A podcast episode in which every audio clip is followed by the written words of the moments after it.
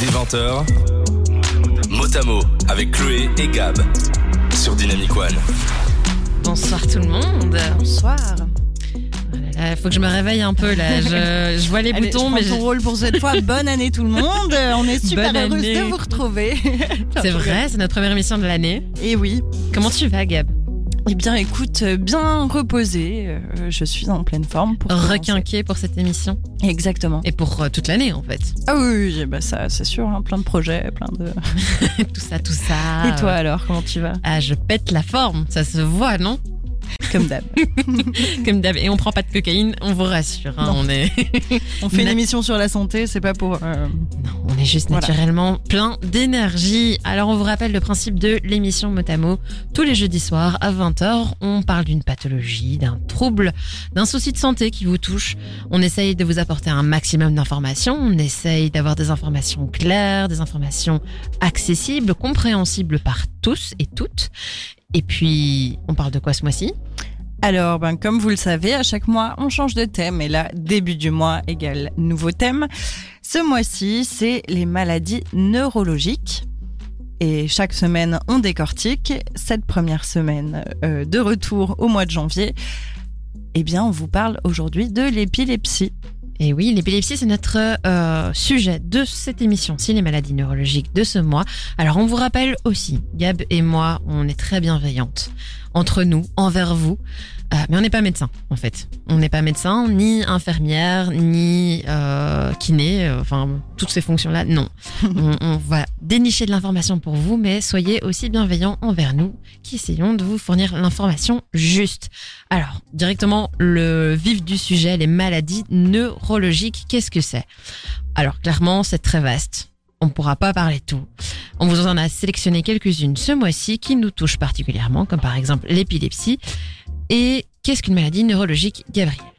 Alors, une maladie neurologique, c'est tous les types de troubles qui sont liés au système nerveux.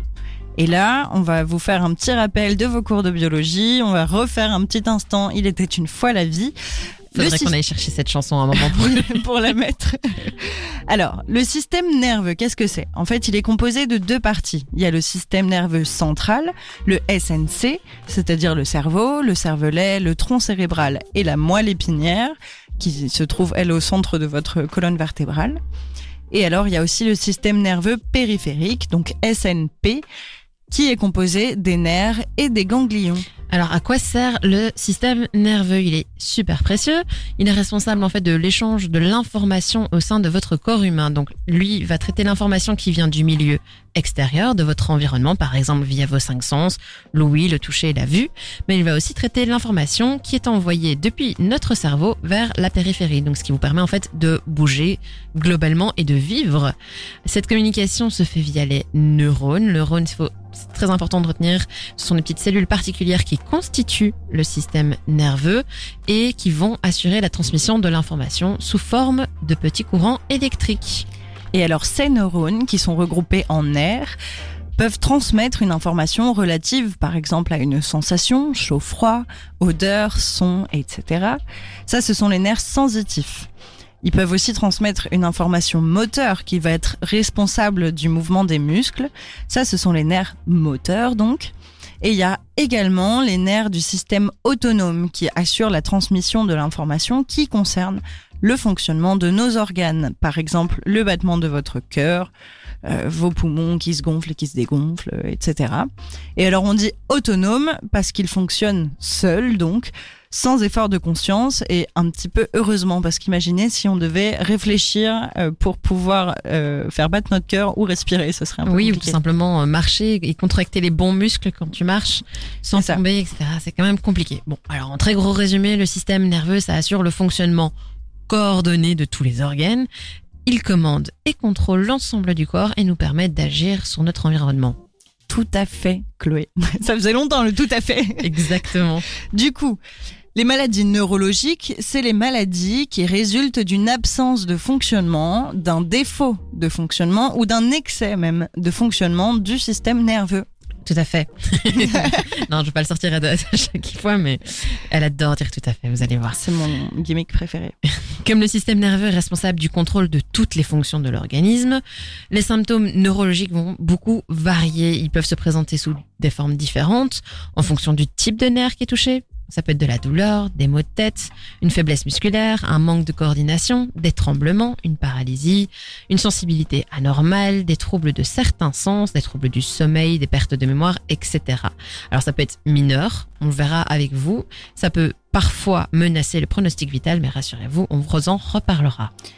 La maladie de Parkinson, par exemple, la maladie d'Alzheimer, la sclérose en plaques, le tétanos et l'épilepsie dont on parle ce soir sont quelques exemples de maladies neurologiques. Alors si euh, vous connaissez un petit peu les maladies neurologiques, si vous ne connaissez pas mais que vous avez des questions à nous poser auxquelles on pourrait peut-être répondre ou même juste vos témoignages ou bien encore euh, ben, vos petits messages d'amour. Euh, euh, bah, qui, qui, qui, ferait plaisir pour commencer cette année. Pour un peu nous booster en cette ce début de saison. Donc pour nous envoyer tout ça, vous pouvez vous rendre sur dynamicone.be, là où vous êtes déjà normalement sous la petite fenêtre où vous nous voyez, coucou. Euh, vous pouvez nous laisser un petit message. Sinon, vous avez aussi le groupe Facebook motamo-dynamic one ou bien la story Instagram que vous pouvez commenter. Exactement, on est hyper connecté pour recevoir vos messages, on est prêt. De 20h à 22h le jeudi, c'est Motamo avec Chloé et Gab sur Dynamic One. Avec le jingle, ça va mieux, non C'est sûr, c'est mieux. J'en profite avant que tu commences pour dire qu'on a un petit message de Tabata qui a été super réactive à mon appel à réaction. Au taquet. Elle nous dit Bonne année les filles, je vais encore avoir Unholy en tête pendant 4 jours à cause de vous. Eh bien, c'est avec grand plaisir, Tabata. Et je continuerai à te la chanter, Tab, si tu veux, de temps en temps, un petit Unholy. Euh, merci pour cette réaction. c'est très très bien tout ça. Alors, on passe dans le vif du sujet. On vous a un peu expliqué qu'est-ce que c'était que les maladies neurologiques dans les très très grandes lignes, on est d'accord. Euh, là, on passe sur l'épilepsie. Alors, vous avez compris, du courant nous traverse en fait. La transmission de l'information se fait dans notre corps via les neurones, via un petit courant électrique. Eh bien, il arrive parfois que des décharges électriques se passent de façon anarchique, répétitive dans certains groupes de neurones. Ce sont les crises d'épilepsie. Alors, quand on dit que quelqu'un est épileptique ou qu'il est malade de l'épilepsie, c'est en fait que la personne a une prédisposition à générer ces crises d'épilepsie que tu viens d'expliquer.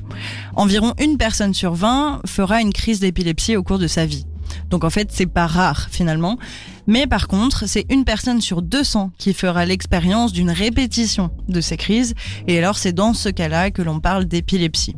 En Belgique francophone, environ 30 000 personnes sont dites épileptiques. Mais c'est quoi en fait une, crise d'épilepsie? Bah, Quand une partie des neurones, voire tous les neurones, qui s'activent en même temps de manière involontaire. Et il se passe quoi quand il y a une activité électrique anormale ou excessive, Gab? Alors la communication entre les neurones, elle est perturbée. Les crises peuvent se passer de plusieurs façons différentes en fonction des neurones qui sont touchés. Elles sont propres à chaque personne, ces crises, et elles peuvent être assez impressionnantes. Il peut y avoir une perte de connaissance, donc la personne peut tomber, accompagnée ou non de convulsions, donc des, gros spasmes comme ça. Mhm. Euh, il peut y avoir des hallucinations olfactives ou auditives, des fourmillements, un regard fixe, pas mal de choses, des absences, euh, etc. Mais on vous en reparle un petit peu plus loin dans l'émission. Alors, et là vous allez m'adorer, le terme épilepsie vient du grec epilambanein. Est-ce que je l'ai bien dit, euh, Gab, toi qui es spécialiste du grec? Alors non, moi c'était le latin, là tu me poses une colle. Ah, je crois que c'était les langues mortes de manière générale. Non, non, non, j'ai ah, fait que du latin. bon bah, sorry, mais donc voilà, ça vient du grec, et qu'est-ce que ça veut dire? Ça veut dire attaquer, prendre par surprise, et c'est exactement ce que, ce que ça veut dire. L'épilepsie, c'est une maladie neurologique chronique. Attention, petit rappel du mois de novembre sur les maladies chroniques, qui est caractérisée par des crises d'épilepsie répétitives, plus ou moins fréquentes, plus ou moins longues, et crises ces crises, pardon, je vais y arriver, sorry, arrivent sans prévenir et elles sont spontanées. Alors, je, je reviens juste un tout petit peu sur ce que tu as dit. Tu as dit maladie neurologique chronique. Chronique, on a dit, c'est qui dure dans le temps. Mais là, en l'occurrence, c'est pas toujours le cas, mais ça, on y reviendra. L'épilepsie, elle peut apparaître à tout âge, mais elle se développe beaucoup chez les enfants au moment où, en fait, où les connexions neuronales se créent pendant les premières années de la vie, donc au moment où le cerveau se forme, en fait. Elle est également plus présente euh, chez les personnes âgées, les seniors, suite à différents incidents, et ça, on y reviendra. Les adultes, en général, sont un petit peu moins touchés. Exactement. Et ça, on vous expliquera parce que ça, ça vient dans le- la section juste après les causes. Euh, donc moi j'ai, pardon, je, reviens. je me suis perdue. Le regard Euh, vide je de me suis perdue, mais pourtant c'est rigolo. J'ai quelques petits fun facts pour toi. Je sais que tu les adores, mes petites anecdotes. J'adore. Euh, eh bien, figure-toi qu'il y a pas mal d'épileptiques célèbres dans l'histoire, comme mm, et non pas des moindres Jules César, Napoléon, Flaubert, Newton, Beethoven, Molière, Van Gogh et encore plein d'autres que j'ai pas cités. Wow. Et l'épilepsie les a pas empêchés de faire de grandes choses finalement. Merci pour le fun fact, enfin les fun facts du coup. Euh, ça m'étonne sans m'étonner vraiment parce que la plupart des épileptiques en fait sont en bonne santé entre les crises, donc Et exactement, ça n'empêche. totalement capables. C'est ça, ça n'empêche pas euh, de faire euh, Plein de des choses. grandes choses. De grandes choses. entre, entre les crises. Mais des fun facts, j'en aurai d'autres. je- J'en ai un, au moins un autre, je te le redis tout à l'heure. Je vais faire une blague débile, mais Newton, c'est celui où la pomme lui est tombée sur la tête. Exactement, Isaac Newton qui a découvert, entre guillemets, découvert la gravité. Et tu penses pas que c'est la pomme qui lui a causé l'épilepsie? Est-ce que ce serait une lésion créée par la pomme? Ah, ben ça, écoute. Je lance une légende. Les causes, on en parle juste après, mais ça aurait pu un petit traumatisme crânien. Il y a juste Malou qui nous dit Go Girls, merci Malou, on t'aime fort. Merci Malou. Des 20h, mot à mot avec Chloé et Gab sur Dynamic One. Gab me fait une tête bizarre. Oui, parce qu'il y a eu le bed en même temps que le jingle, ça m'a un peu perturbé. Ah oui, excusez-moi, excusez-moi, problème, y a c'est pas la de problème. reprise pour tout le monde. Alors, l'épilepsie, l'origine, les causes, on voit ça tout de suite. Gab, Oui, alors moi je vais vous ramener un petit peu en arrière, en fait, c'est-à-dire dans les années 1800 à peu Non, près. 1800. Ah oui, oui, bah moi je- j'y vais hein, quand, je, quand je dis je vais en Ah, tu arrière. vas vraiment en arrière Ok, bah vas-y, vas-y. Mais j'aurais même pu remonter jusqu'à à peu près 2000 ans avant Jésus-Christ, mais là je me suis dit que c'était un petit peu loin quand même, on n'a pas le temps de faire ça. mais bon, on va pas refaire l'histoire en fait. non Euh, c'est ça. Du coup, dans les années 1800, quand c'est quand on on n'y connaissait pas encore grand grand chose aux maladies neurologiques. Et on blâmait encore les comportements entre guillemets étranges euh, en les expliquant par les vices qui ne répondaient pas aux bonnes mœurs religieuses de l'époque. Attends, attends, attends. T'es en train de dire qu'à l'époque, on culpabilisait les épileptiques et on leur disait que c'était une punition pour un comportement étrange? En gros, c'était plutôt genre les, les comportements étranges qui se manifestaient lors des crises. On va vous expliquer un petit peu après comment ça peut se manifester les crises. Euh, étaient punis par les vices de, de ces, enfin à cause 1, 2, 3 L'inverse. étaient punis à cause euh, des vices. Enfin, c'était une punition due aux vices des personnes. Je vais y arriver. Euh, par exemple, la masturbation était un, un de ces vices. On disait ah bah oui, mais si t'as des crises et que tu convulses, c'est parce que tu te masturbes. Il faut arrêter de se masturber. Super, la culpabilisation. Exactement. Donc, euh, à l'époque, on disait que l'épilepsie, comme je viens de le dire, était causée par exemple par la masturbation, une punition divine, voire même une possession démoniaque. Encore mieux. ou, encore mieux. ou bien encore que c'était une infection contagieuse. Et alors, vous vous en doutez, en réalité, c'est pas du tout ça. Entre temps, et euh, un grand merci d'ailleurs, la médecine a fait des progrès. Mais oui, heureusement. Alors, grâce justement au progrès de la médecine, qu'est-ce qu'on sait sur les causes de l'épilepsie? Alors, déjà, elles sont pas toujours connues, c'est un peu compliqué, mais il y a plusieurs causes quand même euh, qui ont été trouvées. On parle déjà d'épilepsie constitutionnelle, voire génétique.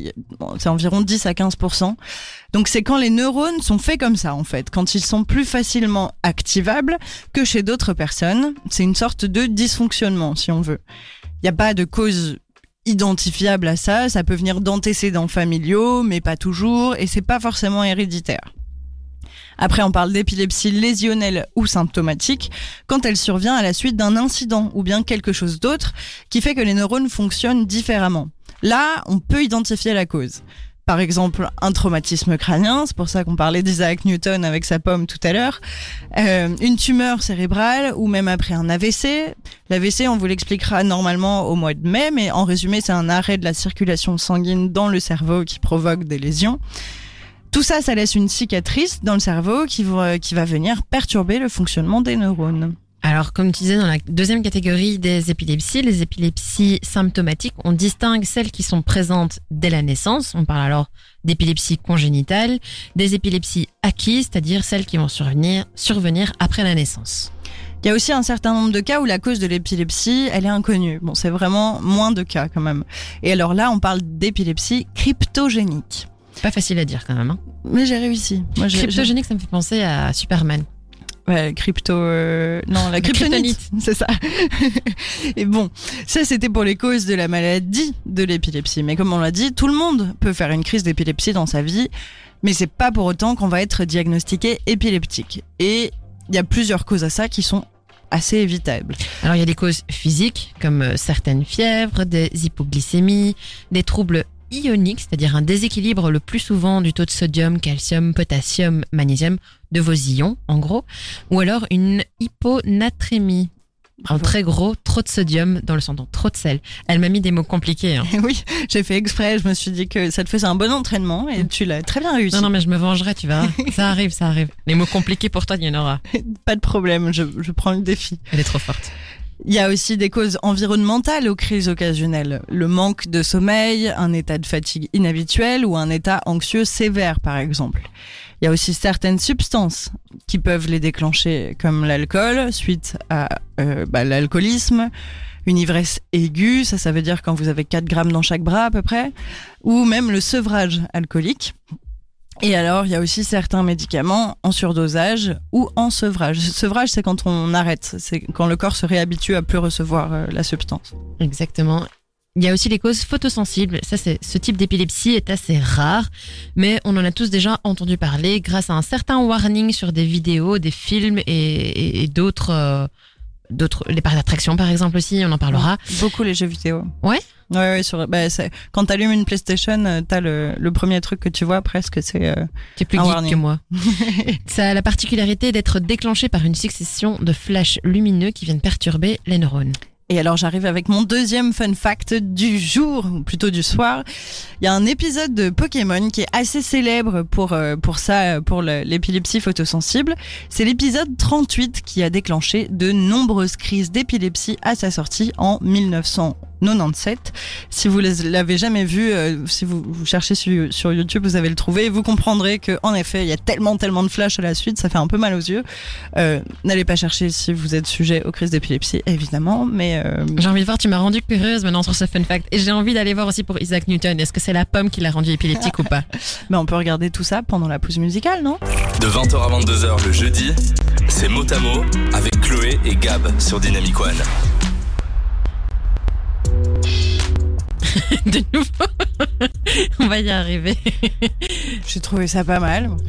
Les transitions, il y a de l'amélioration. Ce sera notre credo pour cette émission. Avec que des Pardon.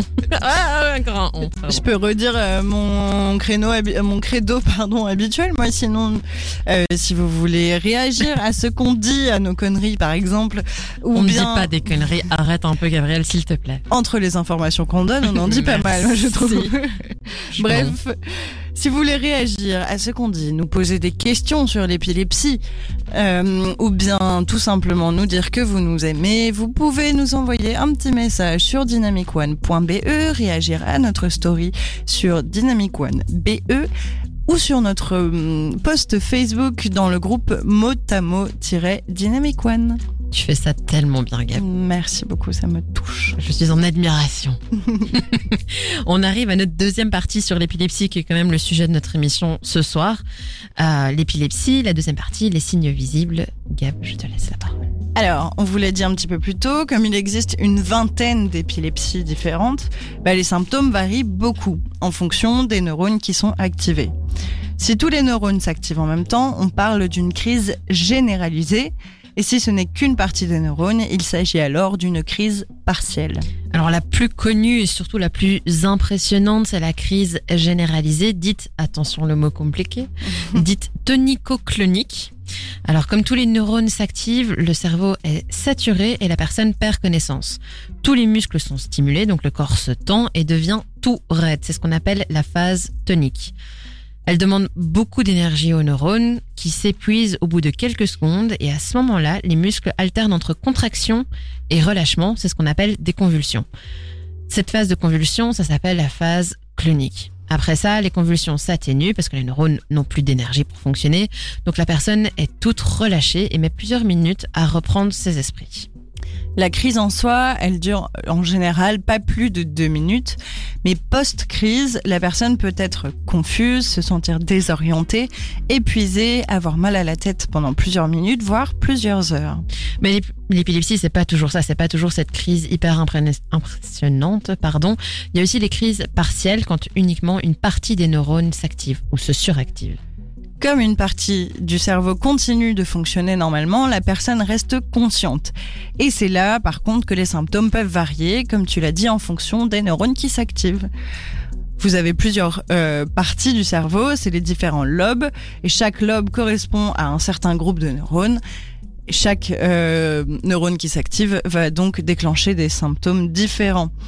Euh, par exemple, euh, il peut y avoir des mouvements involontaires, donc par exemple des convulsions aussi, comme dans la crise tonico-clonique.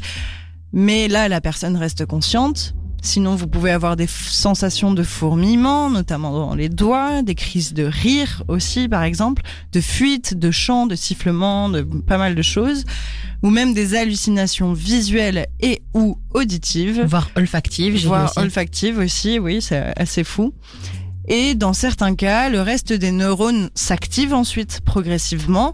Et là, on parle de crise secondairement généralisée, parce qu'elle devient généralisée, mais seulement dans un second temps. Là aussi, les crises partielles ne durent que quelques minutes et heureusement. Et alors, un autre type de crise, c'est l'épilepsie absence. Celle-ci, elle concerne majoritairement les enfants et les adolescents. Ici, pendant quelques secondes, donc l'enfant ou l'adolescent perd contact avec le monde extérieur, et puis ça revient, hein, une absence, quoi, comme euh, ça arrive d'avoir, euh, mais c'est différent que juste être dans la lune, par contre. En général, ça guérit en grandissant et euh, bah, le moyen de déterminer que c'est bien une épilepsie et non pas juste un passage où l'enfant est dans la lune, c'est avec un EEG, un électroencéphalogramme, dont on va parler après dans le diagnostic. Ouais, et des crises, il y en a plein. Il existe aussi des crises comme les crises myocloniques. Donc ça, elles se limitent à des secousses musculaires brusques et répétées au réveil, généralement. Les crises atoniques, où on perd une, euh, du tonus musculaire, etc. On pourrait euh, vous en décrire plein, mais on- voilà. C'est ça, on, on pourra pas. Oui, il y a autant de symptômes qu'il y a de neurones activables en fait. tout Exactement. simplement. Et alors en règle générale, la personne, elle ne ressent pas de douleur par contre pendant les crises, surtout si c'est des crises généralisées parce que la personne est inconsciente. Mais les douleurs peuvent apparaître par contre après parce que la contraction des muscles, elle peut provoquer bah, des douleurs aussi après la crise, ou bien même si elle se blesse pendant. Exactement. Aujourd'hui, on a des nouveaux, enfin, on a un, une nouvelle témoin qui s'appelle Julia. D'ailleurs, déjà, merci Julia pour ton Merci témoignage, beaucoup, qui nous raconte sa première crise généralisée d'épilepsie. Euh, donc ça a commencé euh, quand j'avais euh, 15 ans. Je dormais la nuit et j'étais avec euh, des copines et euh, je me suis réveillée la nuit et euh, j'ai commencé à, me tordre de partout et à d'un coup m'évanouir et j'ai cru que bah sur le coup je crois que j'allais mourir parce que c'était ma première crise. Et quand je me suis réveillée, il y avait les pompiers qui étaient là autour de moi et et je, au début je me rappelais pas de ma crise et on m'a euh, expliqué euh, ce qui s'était passé. Je me souvenais pas même du jour dans lequel j'ai on était. Euh, et du coup, euh, bah, j'ai été à l'hôpital et c'est là qu'on m'a diagno- diagnostiqué épileptique. Ouais, c'est assez impressionnant et euh, c'est impressionnant pour les personnes de l'entourage qui, font face à la personne épileptique qui est en pleine crise, mais aussi aussi un peu perturbant pour la personne qui se réveille, qui se demande qu'est-ce qui s'est passé. Alors les, neurones viennent juste d'être super épuisés, donc en gros le temps de revenir à soi, le temps de refaire les connexions, ça peut prendre un peu de temps. Ah bah oui, il y a une, une, une grosse confusion qui se met en place. Là, elle le disait, Julia, elle, elle, elle savait même plus quel jour on était. Euh, donc c'est, c'est, c'est vraiment difficile de se rendre compte de ce qui arrive vraiment quand on le vit. Euh, et ça fait peur. Je pense. En Mais tout on cas, a- moi, en tout cas, personnellement, moi, c'est une crainte de me dire que pendant X minutes, je, je ne suis plus responsable de mon corps, je ne suis plus responsable de, de ce qui va se passer. Euh, mais, mais on y reviendra plus tard dans l'émission. Des 20h, mot à mot avec Chloé et Gab sur Dynamic One.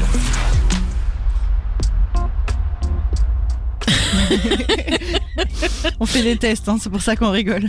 Vous inquiétez pas. euh, à la fin, le, le dernier- la dernière transition, elle sera parfaite, je vous promets. je je m'améliore en fait, vous voyez-le comme ça. Soyez toujours bienveillants, c'est un peu aussi nos valeurs qu'on véhicule durant cette émission. Exactement. Alors de retour dans la deuxième partie, on se pose, on s'est posé la question de savoir à quoi ressemble la vie d'une personne épileptique. Pour répondre à la question, je vous partage euh, ce qui est mis sur le site de la Ligue francophone belge contre l'épilepsie. La plupart des personnes avec une épilepsie sont en bonne santé entre les crises. Soyez actifs physiquement et intellectuellement. Je trouve que le message est déjà assez fort. Exactement. Quand l'épilepsie elle est traitée et que les crises sont sous contrôle entre guillemets, il est possible d'avoir une vie toujours entre guillemets normale avec quand même certaines restrictions. Oui, parce que c'est effectivement la fréquence des crises qui va un peu conditionner tout le reste. Par exemple, il sera interdit à une personne épileptique ayant encore des crises de conduire, tout simplement pour éviter des accidents. Par contre, si cette personne n'a plus de crise pendant un certain temps et que le médecin la juge apte à la conduite, c'est à nouveau possible de conduire. Ce sera un peu pareil pour les jobs. Euh, le but étant de ne pas mettre vous, enfin la personne épileptique ou euh, les autres en danger. Pour diminuer la fréquence des crises, ben il est recommandé de respecter quelques règles d'hygiène de vie finalement. Yes, et d'ailleurs, une des premières choses, c'est de prendre régulièrement et sans oubli ces médicaments anti-épileptiques. Il est aussi par exemple recommandé de dormir suffisamment et à heure régulière. Elle me dit ça avec un regard qui me transperce. Alors, il est également recommandé de d'éviter la consommation d'alcool et de drogue, en ce y compris le café et les boissons caféinées qui excitent le système nerveux. Alors oui, je rigole, le café et les boissons caféinées ou théinées comme le thé, c'est pas des- ce ne sont pas des drogues, quoique. Ouais. Mais en tout cas, il faut les diminuer. Et il faut éviter dans la mesure du possible le bruit ou le stress. Il est également recommandé de pratiquer une activité sportive euh, régulière. D'ailleurs, Gab, je t'attends toujours pour venir à la salle avec moi. Alors je t'explique, l'autre jour j'ai eu des courbatures euh, pour avoir marché 5 minutes, donc ce sera pas tout de suite. Je vais aussi balancer un gros dossier. Il faut faire deux volets d'escalier pour arriver jusqu'au studio. C'est compliqué. Oui, c'est très compliqué. J'arrive en, en, en essoufflé, tout simplement. Et j'ai trop trois heures à se remettre de, de son essoufflement. Bon, euh, on continue, hein, on, va, on va passer à autre chose. Pour le sport, il faut quand même émettre quelques réserves parce que certains sports sont quand même contre-indiqués, euh, bah, comme les sports de combat où on peut se prendre des coups à la tête, le trampoline pour la même raison, la plongée sous-marine, les sports aériens, etc. En fait, tous les sports où il y a un risque d'avoir un choc à la tête, comme je disais, ou trop de pression, euh, et surtout où on risque de faire une crise et que ça nous mette dans une position dangereuse. C'est ça. Et donc, il faut mieux aussi privilégier les sports d'équipe et éviter les sports solitaires comme la rando, l'alpinisme. Si vous faites une pratique, enfin, si vous êtes épileptique, épileptique et vous voulez faire une pratique sportive, beaucoup trop de P dans cette phrase, euh, faites votre activité accompagnée. Elle n'est jamais seule.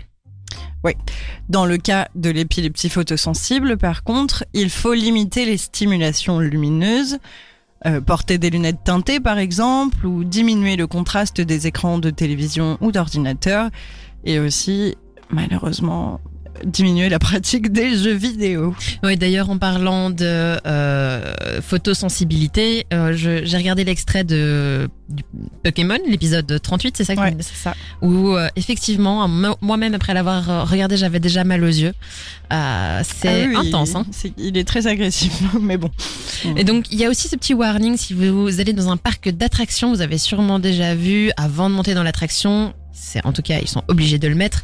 Attention, euh, déconseillé aux femmes enceintes, déconseillé aux personnes épilé- épileptiques, euh, et donc pourrait déclencher des crises d'épilepsie. Alors c'est bien simple. Par principe de précaution, le warning il va être mis partout, sur toutes les attractions. Ouais, partout, il y a des stimulations lumineuses en tout cas. Ouais, mais même sur les autres, parce que c'est principe de précaution. On va le mettre Oui. partout comme ça, on évite qu'on ait, on ait des problèmes.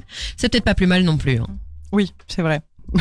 Mais autrement, dans tous les cas, quand l'épilepsie elle est traitée, qu'on trouve un traitement équilibré, bah elle affecte beaucoup beaucoup moins la vie, voire très peu, et on peut tout faire finalement, ou presque. La conduite, par exemple, elle peut redevenir possible après quelques formalités. Mais on connaît tous l'administration belge. voilà, quelques formalités peuvent prendre beaucoup de temps. Oui, j'imagine très bien. Et on peut aussi, par exemple, tout à fait voyager, mais si on est bien préparé. Exactement. Alors, Julia, notre témoin pour cette émission, qui est épileptique, sa vie à elle n'a pas beaucoup changé. Euh, vu que mes crises, en fait, euh, se passent euh, quand je quand je dors, mais ou au réveil d'une sieste. en fait, j'étais toujours dans mon lit, donc ça, c'était par rapport à, la vie de tous les jours. Ça, ça m'a pas compliqué la vie, heureusement. Même si j'ai déjà fait des chutes de mon lit et me suis pris un meuble. Ou alors euh, bah, la morsure de la langue c'est pas cool. Enfin ça il y a des conséquences euh, euh, sur plusieurs jours pour le fait de manger tout ça. Et aussi la sensation au réveil qui te met dans un mal un mal un mal-être où bah, tu te moi je me mettais à pleurer et j'ai l'impression que ça a eu des conséquences aussi sur ma concentration. Oui, c'est pas facile en effet, même si elle, elle le dit, elle a de la chance entre grosses grosses guillemets, euh, parce que ces crises se passent dans son se passent ou se passaient dans son lit. On le verra plus tard pour le passé. Euh, mais euh, mais ça n'empêche pas que ça, ça, reste quand même impactant et qu'une crise c'est difficile quand même à vivre et épuisante et épuisant et, et, et, puis elle le disait, elle, elle pleurait dans cet état de, de confusion et de Enfin, c'était ce mal-être qui se passe après la crise aussi. Enfin, c'est c'est sûr que c'est pas facile. Et on verra dans la partie euh, risque, mais c'est vrai que euh, le fait d'avoir des crises, on peut se blesser, il peut y avoir des blessures. Là, elle disait que c'était mordu la langue. Bon, c'est gênant, euh, c'est pas agréable, euh, mais ça reste minime. Par contre, on peut très bien aussi tomber avec la tête en première sur un coin de meuble. Là, ça peut devenir un peu plus grave et la reprise de conscience, c'est peut-être pas totalement la même. Assuré. c'est ça. Euh, mais on, on, reviendra, on vous en parlera euh, dans la troisième partie. Est-ce qu'on ferait pas un petit point réseaux sociaux, Chloé Mais Tout à fait, ma chère Gabrielle. Alors je vérifie, non, non, toujours pas de message de votre part. Je suis extrêmement déçue, vous, vous, comme vous me voyez. Non, je rigole, on vous aime de, dans tous les cas, mais n'hésitez pas quand même pour nous faire plaisir, parce que ça nous fait plaisir de nous envoyer un petit message sur dynamicone.be juste en dessous de la fenêtre où vous nous voyez. Coucou, encore une fois. et euh, en réaction à notre story sur dynamicone.be et sur le groupe Facebook en commentaire de notre post sur le groupe Facebook Facebook, pardon, motamo-dynamic one. De 20h à 22h le jeudi, c'est Motamo avec Chloé et Gab sur Dynamic One. Et là, on est dans notre troisième partie, la partie diagnostic. Alors, comment est-ce qu'on diagnostique une épilepsie? Alors, on commence par l'interrogatoire du patient, évidemment, et de ses proches. On pose des questions sur sa première crise, sur les circonstances, la description, la durée, et puis ensuite la fréquence des, des quiz. Des quiz Des quiz. la fréquence des crises suivantes, les antécédents médicaux, etc. S'ensuit l'examen clinique de la personne, donc euh, tous les tests, etc., ainsi que la recherche d'éventuels facteurs qui favorisent l'apparition des crises. Et enfin, il y a l'électroencéphalogramme que j'ai mentionné au tout début de l'émission, mais qu'on va vous expliquer juste, euh, juste après. Alors juste avant la pause, on entendait le témoignage de Julia. Avant de vous expliquer ce troisième moyen de diagnostic, l'électroencéphalogramme, voici comment ça s'est passé pour elle. Euh, du coup, euh, pour le diagnostic, euh, on m'a amené à un, hôpital plus grand que celui de ma ville, donc l'hôpital du Mans.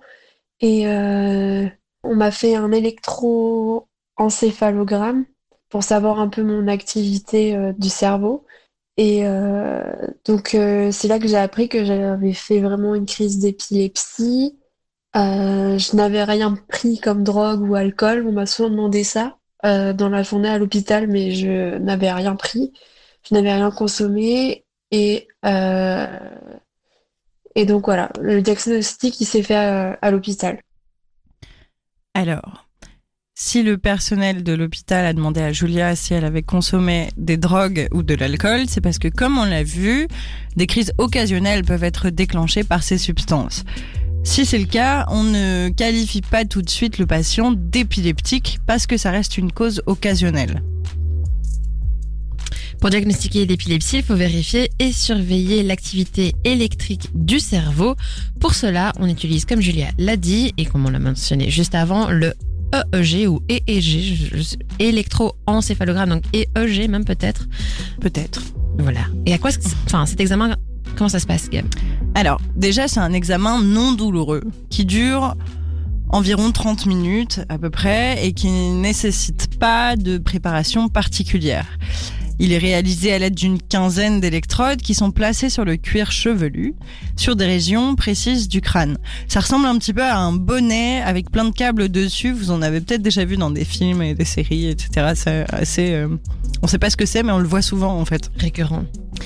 Euh, grâce à ces électrodes qui sont posées sur le cuir chevelu, l'activité électrique des neurones, elle est enregistrée, amplifiée et traduite sur papier ou sur informatique. Alors l'examen, ça se fait chez un neurologue, ça peut se faire dans un hôpital, chez un neurologue. Alors pour ma pratique sportive personnelle, j'ai dû en faire un et c'est vraiment perturbant parce que voilà, on, on, va solliciter l'activité cérébrale. Donc on, par exemple, moi, on m'a demandé d'ouvrir et de fermer les yeux et de regarder un stroboscope pendant un temps précis, puis de fermer les yeux, puis de les rouvrir ainsi de suite. C'était c'est pas douloureux, mais c'est clairement pas agréable d'avoir des flashs. C'est un peu comme quand vous prenez des photos avec le flash, vous n'êtes pas prête ou prête, euh, et vous avez cette lumière dans les yeux pendant encore 30 secondes après. Euh, et alors le petit plus aussi, c'est que les électrodes, on, on, le met sur la tête, mais on met un petit gel pour que ça passe bien, pour que la connexion se fasse bien. Donc je vous dis, vous ressortez avec les cheveux en pétard, avec euh, c'est ce flash qui, qui, qui, qui dure non-stop. Euh, mais voilà, c'est pas douloureux, mais c'est c'est pas agréable. C'est pas agréable. Et alors au niveau des résultats, l'activité électrique enregistrée par les électrodes, elle se lit sous forme d'un tracé, euh, des petites lignes en fait euh, qui s'affolent plus ou moins. Et dans le cas de, des crises d'épilepsie, le tracé il s'affole de manière très claire et très visuelle aussi. Ça fait des, des grosses variations dans le trait comme ça. Et donc l'électroencéphalogramme il permet de déterminer déjà si ce sont bien des crises d'épilepsie et aussi souvent le point de départ des crises